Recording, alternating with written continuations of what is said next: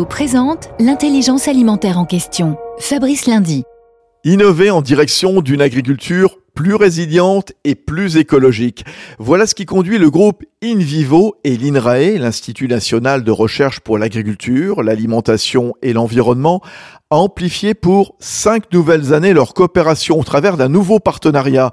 Jusqu'à présent, les deux ensembles travaillaient de concert, notamment sur la lutte contre les ravageurs. La suite pour les cinq prochaines années, ce sera d'aller beaucoup plus loin imaginer des innovations en matière de biocontrôle et de biostimulation des plantes, la biodiversité des sols, régénérer la biodiversité, plancher sur des sources alternatives d'énergie, méthanisation, agri-photovoltaïsme, maîtriser la ressource en eau et accélérer sur la tech, l'agriculture de précision, la collecte de données et l'intelligence artificielle. Les chantiers sont donc nombreux. Union nationale des coopératives agricoles françaises, InVivo s'engage pour la transition agricole et alimentaire vers un agrosystème résilient.